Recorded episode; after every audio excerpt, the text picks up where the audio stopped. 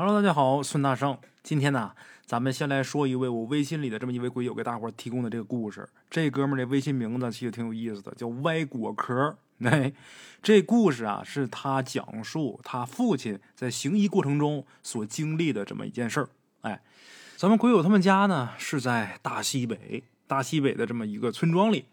这故事呢，发生在他父亲作为农村行脚医生四处行医的那几十年当中。哎。他父亲在他们家那地方的街道上有这么一个药铺，哎，也不光是给拿药、接待、问诊、取药什么的都在这儿。哎，不谦虚的讲，鬼友他父亲呢，在当地算是声望不错的两个中医之一。这两位名医，其中一位是鬼友他父亲，另一位啊，比鬼友他父亲年岁稍长。按年龄来算，鬼友他父亲算是年轻有为。哎，精通病理、药理，还有人体阴阳理论。人品方面呢？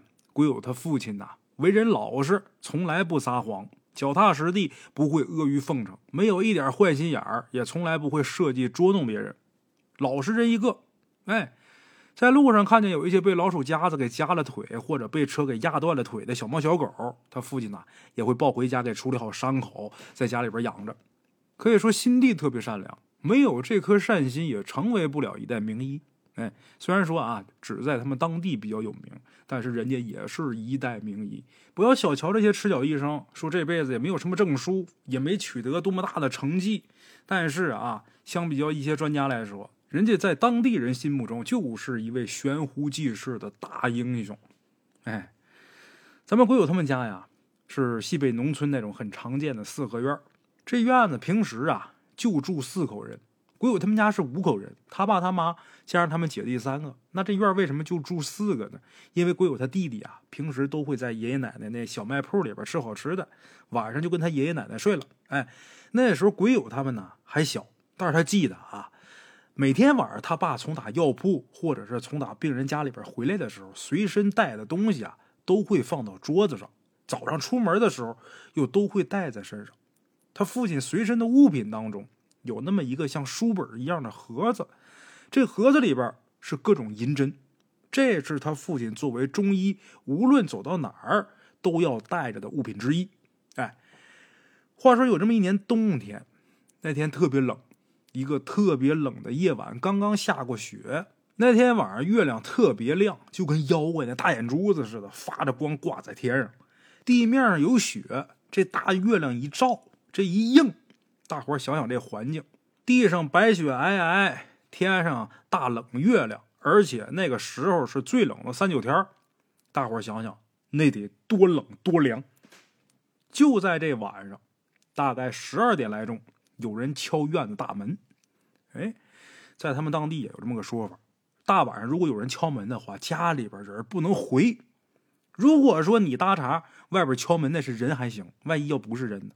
先说话就沾晦气，当然这类的事儿啊，呃，咱们国友也就是光听说过，也没碰见过。但是小时候他父亲给他们讲过这之后啊，鬼友晚上去别人家敲门的时候，都是先敲门，然后赶紧就说一声我是谁谁谁。其实啊，有一些看似并不科学的民间习俗，这也是约束人、劝人向善的。你就比如敲门这个事儿，家里的人不能应。这个咱说鬼怪先撇开外啊，万一有个小偷。不知道这家里边有没有人，他试着先敲一下门。这边刚敲门，里边喊谁呀？小偷跑了。如果里边人先没说话，这小偷他就不知道里边有没有人，他也不敢进。当当一敲门，里边没有回应，小偷一想家里边可能没人，冷不丁往里边一进，那不正被人给抓个正着吗？哎，有这个习俗在，小偷最起码他不敢用这招，是吧？所以说有好多看似并不科学的民间习俗，它还是有一定的道理在的。哎，咱们言归正传啊。刚下过雪的三九天大月亮夜，在外边有人敲门，哎，大半夜的，当当当一打门，紧接着喊鬼友他父亲的名字。外边这人一说话，鬼友他父亲就听出来了。说话这位是隔壁村跟他一起长大的哥们儿，因为这人在外边喊鬼友他父亲的小名，他一听就听出来了。哎，这人叫什么呢？大家伙都管这人叫军旺，就敲门这位叫军旺。打开门，军旺就说了。他干嘛这时间来？他妈犯病了，在家里闹，没办法，因为啊离这地方比较近，所以呢来找鬼友他父亲。这君旺说明来意之后，鬼友他父亲听明白了，鬼友他母亲也听明白个大概了。君旺他妈在家闹，大半夜的闹，那是什么病啊？这事儿啊，鬼友他母亲就觉得这不是找大夫能解决的事儿。况且家里边有孩子，而且孩子还小，所以说鬼友他母亲不太愿意让鬼友他父亲去。但是，一考虑到人家这会儿都已经找上门了，这天寒地冻的，走这么远来找也不容易，也不能说就让人空手回去啊。得了，鬼友他爸还是决定跟着去看看去。哎，两个人走在满是积雪的路上，在路上只能看见君旺来的时候踩的脚印因为这天太冷了，这大半夜的，谁没事愿意出门啊？就他们俩往回走。一边走一边聊俊旺他母亲的病情。俊旺说：“啊，家里边老太太嘴里边说，你们都拿我没办法，除了周元仁和福万寿。周元仁就是咱前面说的这两位在当地这名望比较好的中医其中的一位，不是鬼友他父亲。哎，那位叫周元仁。这福万寿就是鬼友他父亲。俊旺他妈在家闹。”一边闹，嘴里边还说：“你们拿我都没招，除了周元仁和福万寿。”就这样，俊旺就来找了鬼友他爸。哎，大概十分钟左右到了俊旺家了。两人前后走进上房。上房啊，一般就是在四合院正中，又高又大的那房子，类似于现在城市房子的客厅。啊，虽然这上房也是作为客厅所用。但是这上房里边也有土炕，家里边一般老人都住上房。哎，进正门中央是一个桌案，上面墙上挂的中堂，这中堂也叫三六子，两边两六大字对联，中间一幅画。这画可以是猛虎下山图，也可以是寿星举桃等等，这都是为了图一吉利。像猛虎下山图，它辟邪呀；寿星举桃，这寓意好啊。哎，等等等等，类似的画都可以挂。哎左边是茶几，旁边沙发上坐着君旺他父亲南老白。茶几旁边是一个火炉，南老白呀伸着两手靠近火炉，一脸愁容，时不时的往炕上看一眼。右边是一个土炕，土炕上放着一个炕桌，这炕桌啊大概三十公分左右高，那么一小桌子，平时坐炕上吃饭用的。炕桌上放着一个锅铲儿，这锅铲儿啊是铁匠铺里边打的那种。在把这个位置上啊，把这铁打尖了，围个钩子，干嘛？这钩是方便挂在那大锅边上。哎，这老太太这时候啊，在炕上正后方坐着，又是哭又是笑，胡说八道的。看着鬼友他父亲进来之后啊，这表情似笑非笑，喊：“啊，拿我没办法，还找一个人来。”这会儿这老太太说话的声音根本就不是本人的声音，她这声音这会儿是一个男人的声音。这时候，君旺抄起锅铲就问：“你现在在哪呢？”老太太这时候马上接话：“我在这角这呢。”说话拿手指着炕角那位置。君旺抄起这锅铲，咣就抡过去了，朝那角就甩过去了。结果这钩铲这把那块不是围个钩吗？这钩就把君旺这小手指头就给勾破了。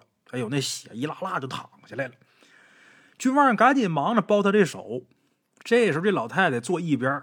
一边说一边鄙视他，哼！哎呀，想打我没打着，还把自己手给弄出血了。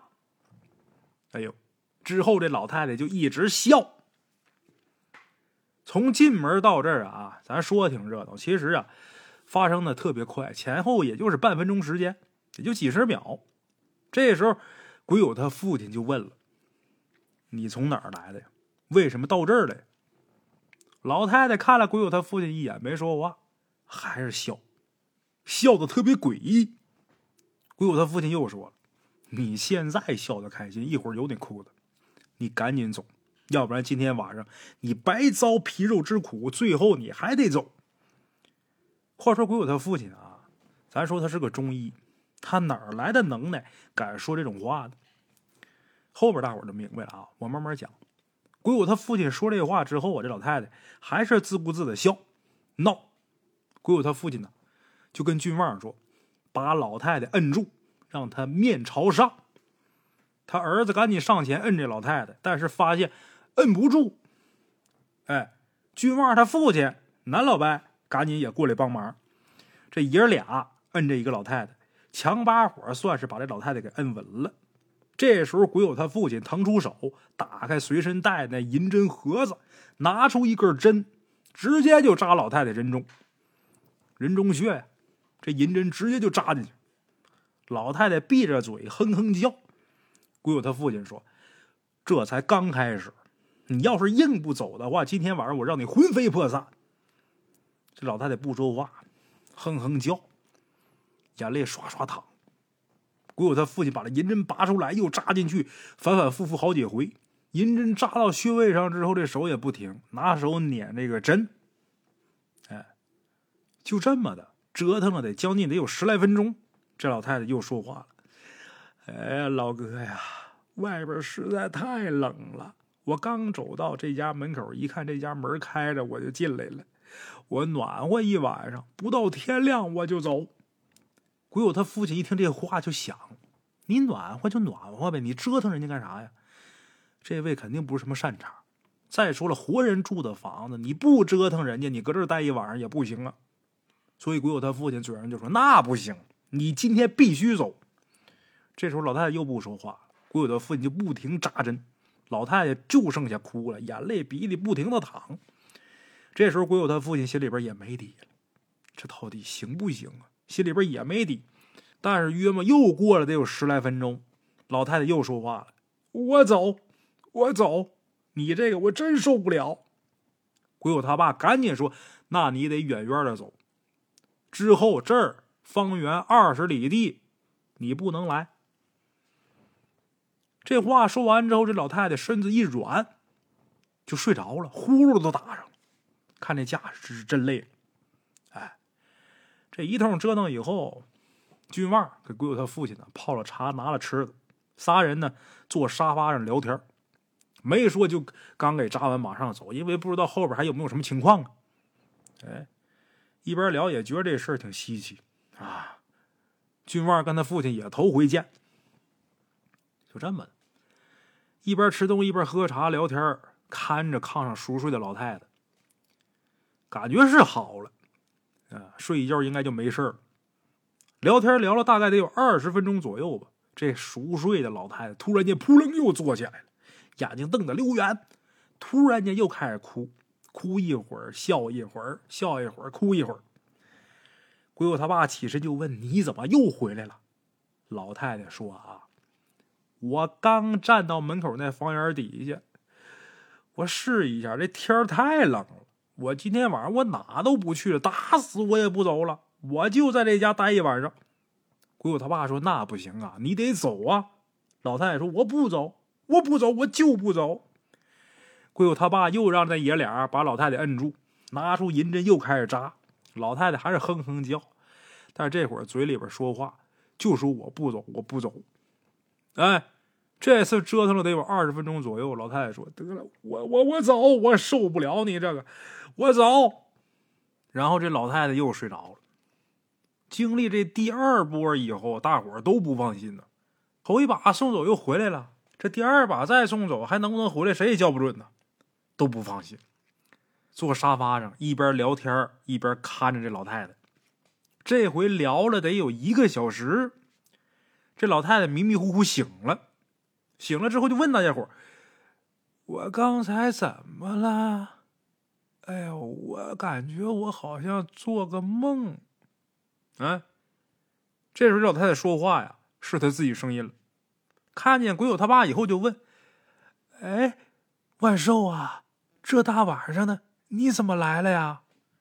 赶紧招呼他儿子：“那个君旺啊。”厨房里边有我白天炸的油饼，快给给给端过来让吃。这会儿大家伙一看，老太太这是彻底好了，明白了。仨老爷们怕这老太太害怕，就撒了个谎，这事儿就没跟老太太说。哎，这会儿呢已经接近两点钟了，下半夜两点。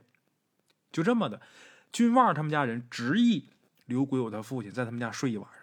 鬼友他父亲也考虑到家里边孩子小，这事儿刚处理完，这会儿如果回家可能不太好，怕有什么不干净的东西再跟回家。跟回家，大人还则罢了，怕孩子受不了。就这么的，在俊旺他们家就留宿了一晚上。哎，那么这事儿呢，说到这儿就结束了。这是鬼友他父亲在行医过程当中经历过的事儿。这是在咱们鬼友上大学那年，他父亲给他讲的。当时他父亲讲完之后啊，咱们鬼友就问说：“您怎么知道扎人中穴可以治老太太的病呢？”鬼友他父亲就说呀。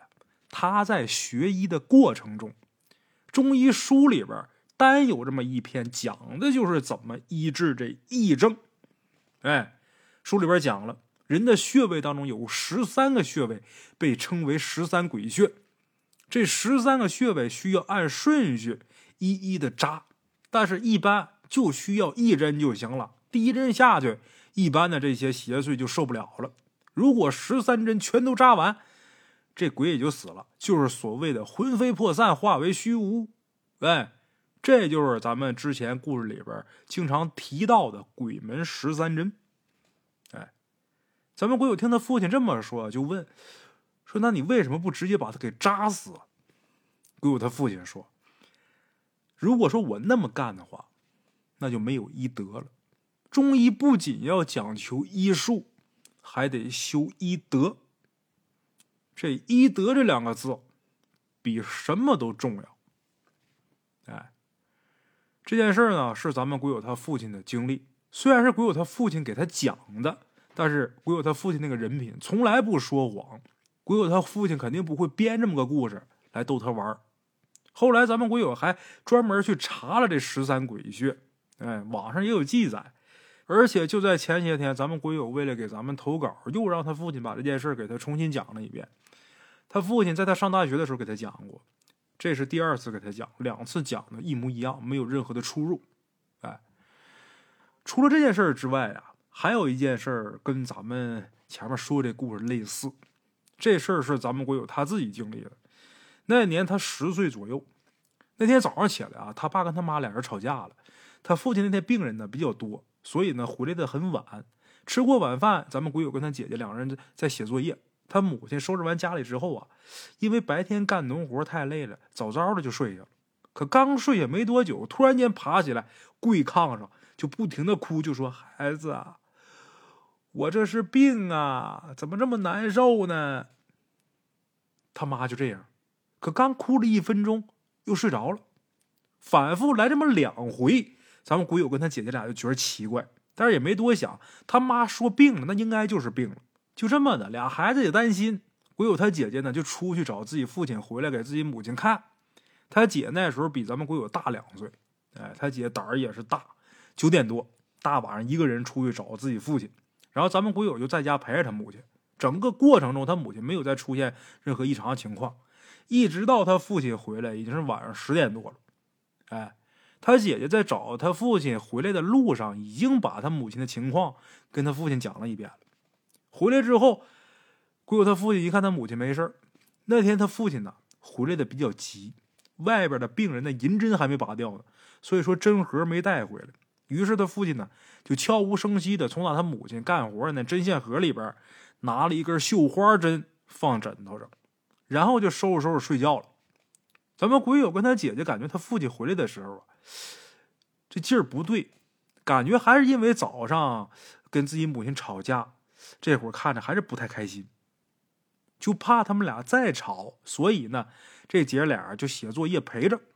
哎，过了一会儿呢，鬼友他母亲突然间起来哭，睡得好好的人突然间坐起来就哭，这把鬼友他父亲呢给吵醒。他父亲起身就用胳膊把自己这媳妇儿这脖子就给揽住了，然后就说一句：“我叫你犯病。”然后就跟咱们鬼友和他姐说：“把那针给我拿过来。”鬼友跟他姐他们姐俩呀，就怕他爸拿针扎他妈。那时候他不明白怎么回事哎，就怕他父亲伤害他母亲，这针就没给。之后他父亲呢来劲儿，拿过来，喊这么一嗓子，然后鬼友才颤颤巍巍把这针递给了自己父亲。他父亲接过针，就在他母亲这人中穴上直接一针就攮进去了，嘴里边还骂：“我叫你害人，我弄死你！”鬼友跟他姐都傻了，我爸这是要杀人呢！就听他爸说：“我弄死你！”这姐俩就不停的哭，不停的求，让他父亲别扎，让他父亲住手。但是这姐俩不敢靠近，岁数太小。过了几分钟，鬼友他妈就不哭不闹了，哎，紧接着就睡着了。鬼友他父亲呢，把他母亲这睡姿调整好，把被子给盖好，自己也睡了。哎，又过了一会儿，鬼友他妈醒过来之后啊，咱们鬼友给倒水，然后鬼友就说：“妈，你鼻子上那血。”说这句话，他妈拿手摸一下，这真有血。他妈就问哪儿来的血呀？咱们鬼友开始告状啊！我爸扎的，因为之前两个人早上吵架了。啊，我爸扎的。他妈听完之后也没说什么，然后就睡下了。鬼友跟他姐姐还是不放心，就假装写作业，偷偷瞄着他们俩。他爸等他妈睡熟了之后，才跟咱们鬼友和他姐说：“俩孩子睡觉吧，没事了啊。”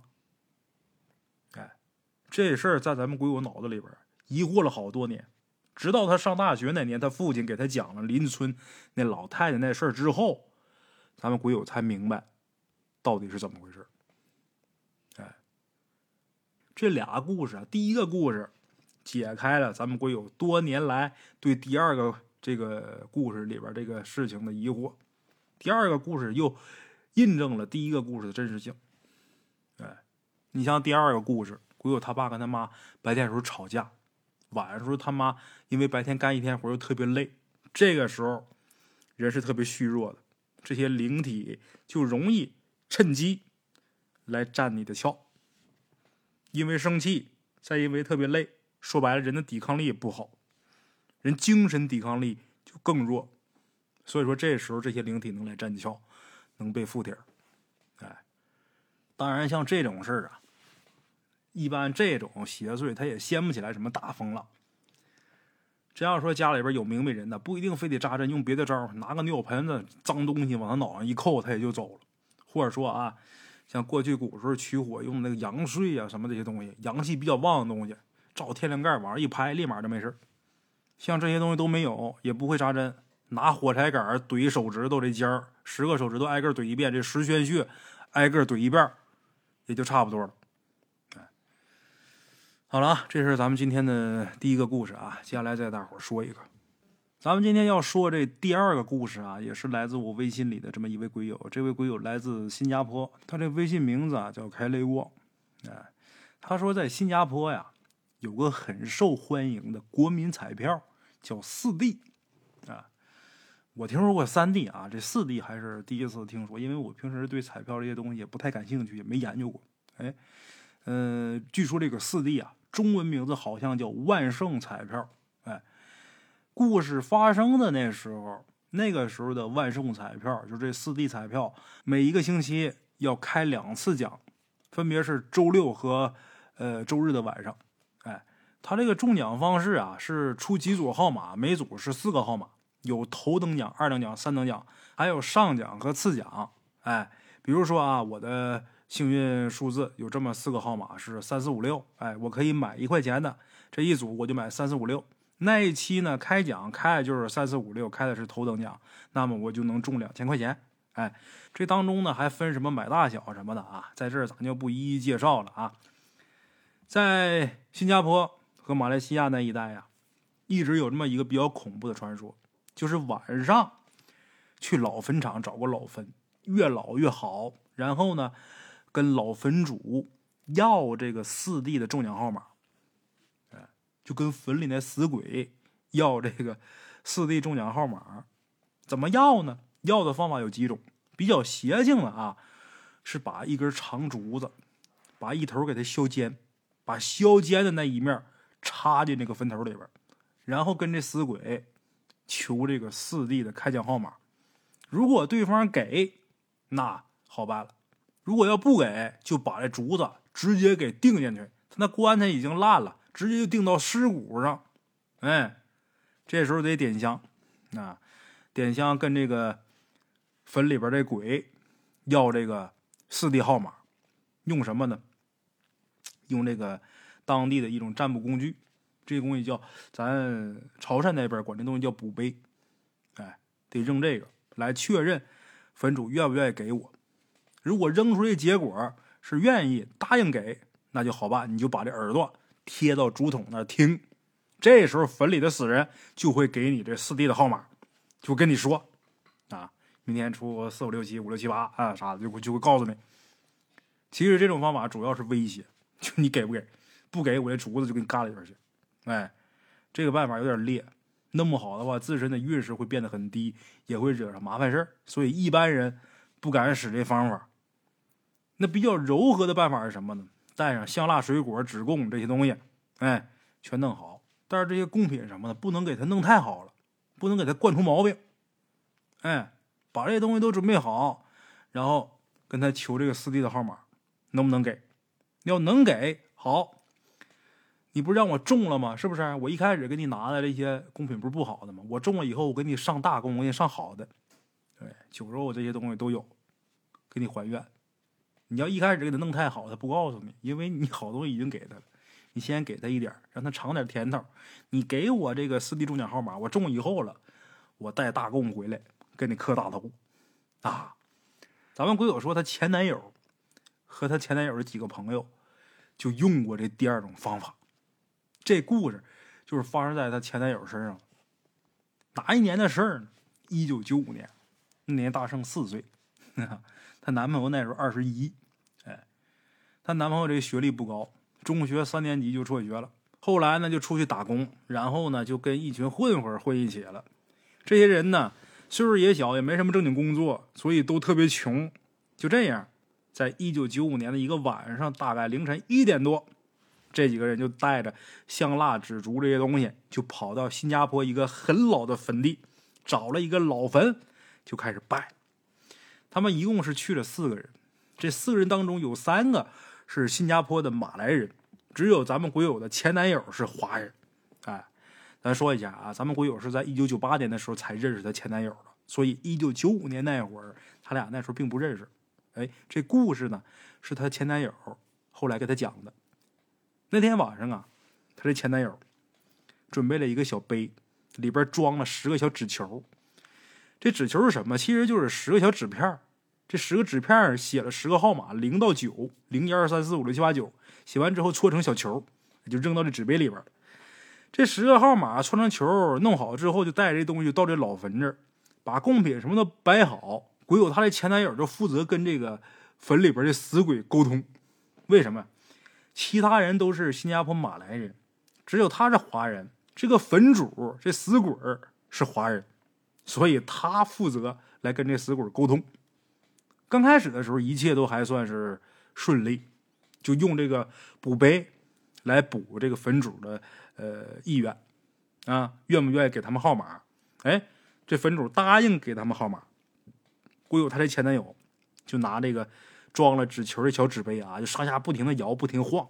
等有这纸球跳出来，他再用这个补杯请示这号码对不对？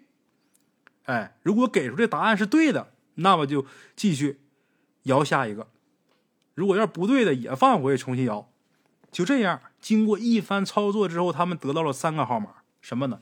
六八六这仨号码，还差一个呀。他这一组是四个号码，到最后那个号码的时候，就怎么就往出摇这个球，摇出来之后啊，怎么扔这个补杯去确认，给的指示都是错的，他总得重摇，就总也不成。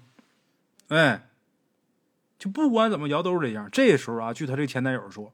感觉一切虫鸣鸟叫声都全没有了，风都停了似的，气温变得特别凉。他们所有人都听见不远处啊，有人踩草的那个脚步声，听着那脚步声很沉。但是几个人到处看，没有人。然后这时候他们有点害怕，赶紧念叨：“咱们就是太穷，太缺钱，就想要点钱，没别的意思。我们肯定会来还愿。”就说这些话。说完之后，第四个号码就被确定了，什么呢？八。前面是六八六，后边是八，就是六八六八，这四个号码。哎，这时候那怪异的脚步声，可以很明显的听到，距离他们也就两三米的距离。哎，这四个人拿着六八六八这号码之后，回去就买了。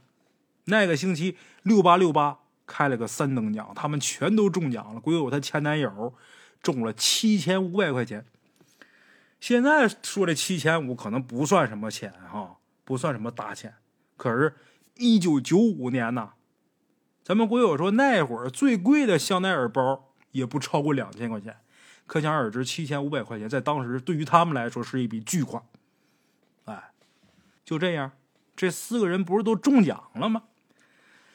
都中奖了，接下来可就涉及到一件事，就是去还愿。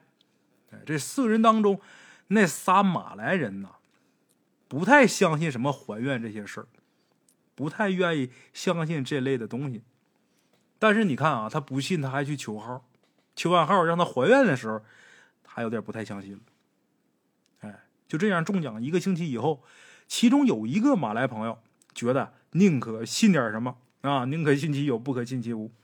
掏钱给咱们鬼友的前男友，让他的前男友替他代买贡品。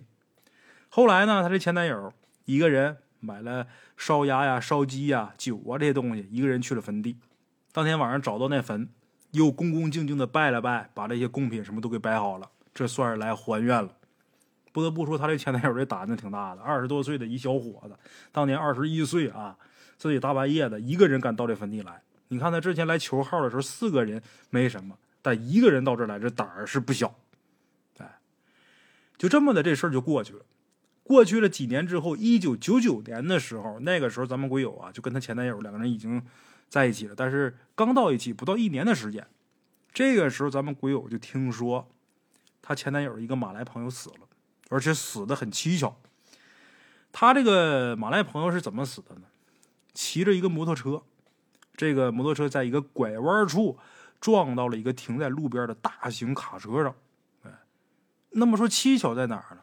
就是法医鉴定认为他应该是用这摩托车最高的时速撞的这卡车，因为他戴那头盔呀，整个全都撞憋进去了，头盔都扁了，人撞的面目全非。哎，这地方有点不合逻辑，为什么？法医鉴定他没有饮酒，在拐弯的地方。这摩托车不可能是最高速度，你说你拐的快都好理解，但是摩托车的最高速度，这个很奇怪。哎，到后面这事儿，人已经撞死了，你想解开这些谜团什么也没什么太大意义了，最后不了了之，死了就死了，人不就这么回事吗？活着的时候如何如何，真到死了那天死了就死了，甭管说有多大能耐。哎，像前段时间我们老家那边啊。曾经有这么个人，活着的时候啊，那真的是风生水起的，混的是相当好了，可以说是称霸一方。前段时间怎么死的呢？嗯，大概能有个，呃，距离现在能有半个多月吧，也不到一个月。这人咋死的呢？半夜的时候上水库里边去弄鱼去，哎，上水库弄鱼，跟人水库借的那个橡皮艇，啊，后边带那种推进器的，俩人半夜的时候。到水库里整鱼，咱也不知道怎么想的，结果这船在水库里边就翻了。大伙想想，东北那天多冷啊！这大冷天掉水库里还能好？俩人啊，这俩人活着的时候都是称霸一方。等什么时候有机会的话，我到他们家那儿，我给你拍个照片。我光让你看他们家那门楼，你就得知道人家有多大势力。那大门就那一个门楼，大门一个门楼盖的，好家伙，跟一栋楼似的。就那么大能耐，到死的时候说不好听的，那不也就是唠出去就完事儿了？谁还能记得你如何如何？人真是这样，甭管你有多大能耐，到死的时候，可能说当时大伙儿刚听到这信儿的时候，都觉着哎呦，这人可惜了，或者说哎呦，这人那么大能耐，他也能死啊？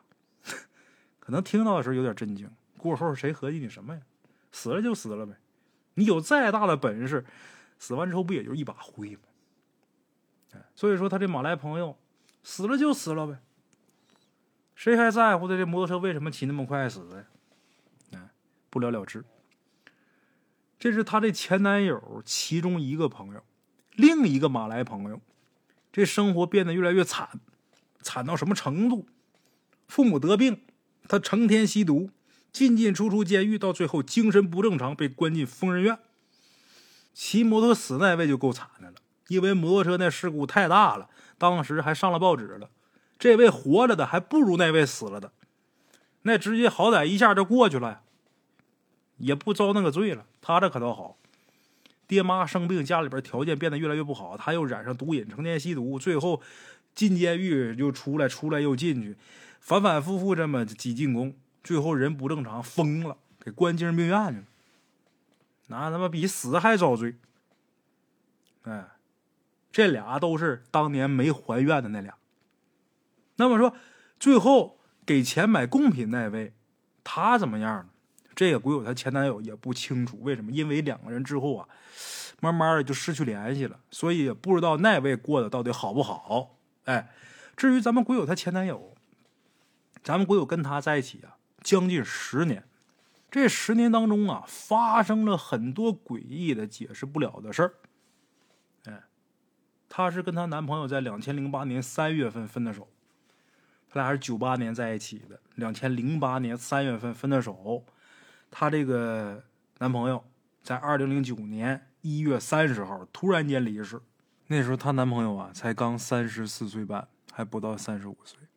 哎，她这男朋友呢姓陈，哎，他俩是一九九八年认识的，一九九八年十二月两个人确认交往。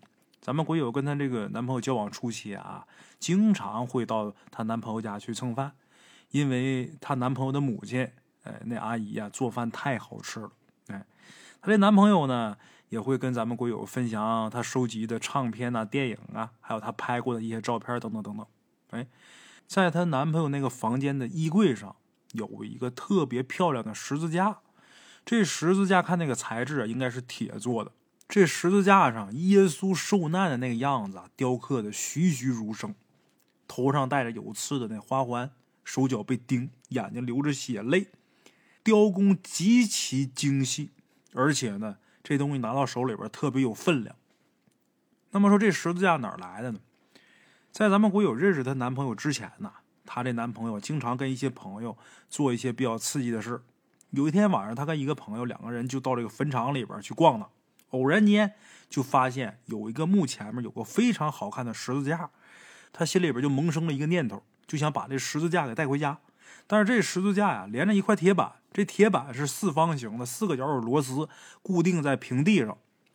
她这男朋友试着用手还有随身带着东西来掰来撬，但这螺丝拧不动也撬不开。可当时他就是一门心思想把这十字架给带回家，就看那东西就特别喜欢。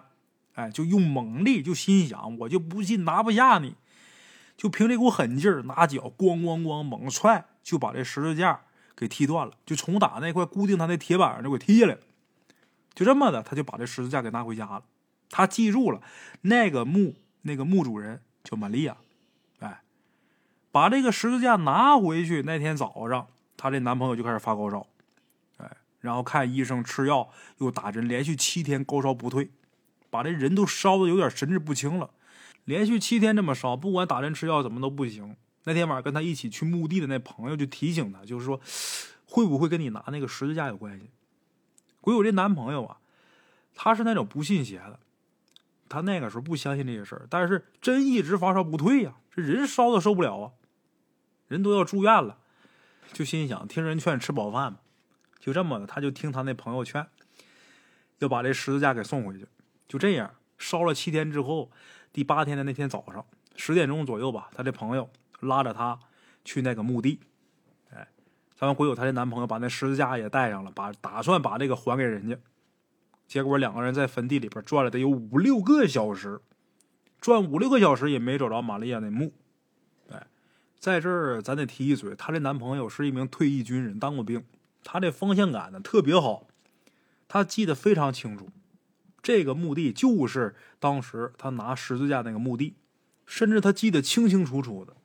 玛瑞亚那个墓啊，特别华丽出众，而且就在一个小亭子的旁边。整个坟地只有两个小亭子，但是就是找不着玛利亚那个墓，所以呢，他俩就把整个坟场每一处都找了个遍也没找着。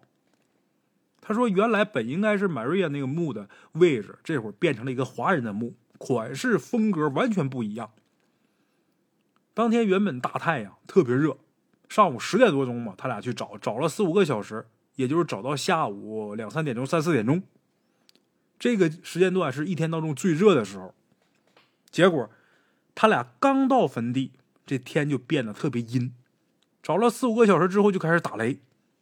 哎，鬼友她这男朋友的朋友觉得害怕，他觉得整个坟场啊都找了无数遍了，但是还是没有那个墓。这事很奇怪，他俩都记得就是这块墓地，绝对没有走错墓地。但是那个叫马瑞亚那个墓就是没有了。哎，这会儿还打雷，他那朋友就不想再继续找了。就这样，鬼友她这男朋友又把那十字架带回家了。可说来也奇怪。当天晚上，鬼友她这男朋友这高烧就开始退，隔天呢，这高烧就好了。哎，经过这事儿之后，这十字架呢就被她这男朋友给扔到她房间这衣柜上了，扔那就没管。直到咱们鬼友到他们家去，去了他这前男友的房间，站在这个椅子上，本来想啊拉拉下这个柜子上面一个小盒子，无意间看到这十字架。哎，大概接近一年以后吧。鬼友她这男朋友全家要搬家，在收拾房间的时候，那个十字架就不见了，凭空消失。咱们鬼友跟她前男友问过家里边所有的人，问过她妹妹、她父亲、她母亲，根本就没人去过她房间。平时她那房间也是上锁的。两个人能想的都想到了，但是这十字架就是无缘无故的消失了，无缘无故的消失不见了，就跟当年她突然间出现。然后鬼友义无反顾的想要把他带回家，之后再想还都找不着这个叫玛利亚的那个人的墓，跟当年出现一样奇怪，无缘无故的消失了。哎，这件事情直到今天为止，咱们鬼友还是想不明白这东西到底去哪儿了。哎，他这前男友两千零九年去世，到现在也十三四年了。也这么长时间了啊，在这儿也是奉劝咱们鬼友，该放下的终究还是要放下的啊。最近这些年呢，发生了很多事儿啊，尤其是这口罩这三年呢，大家伙儿可以说是生活在水深火热当中，过得都不容易，可算是呃等到解封这一天了。没想到是以这种方式解封，哎，我们应该是全世界最后一个放开的国家了吧？不是最后一个也差不多啊。万没想到啊，专家口中的感冒会这么厉害啊！我不知道列位身边有没有因为新冠去世的朋友啊？反正我看我的身边倒是有不少，但是我认识的好像是没有啊。都是看这些邻居啊啥的就不少，一些岁数大的没挺过去，还有好多年轻的。我光听说的年轻的，因为这个死的就得有十多个。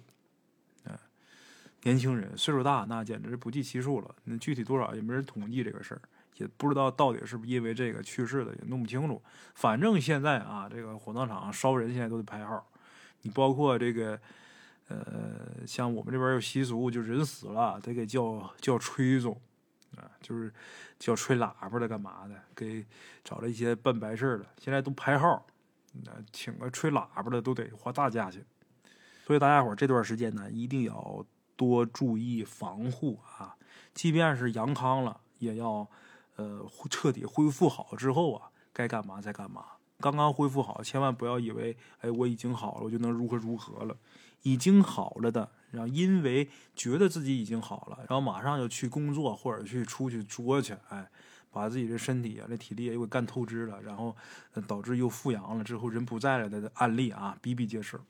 大家伙儿可千万要重视啊，一定要。爱护好自己的身体。不管怎么说啊，这疫情现在总算是要过去了。二零二二年也马上要结束了。今天这期故事应该是咱们二零二二年的最后一期了。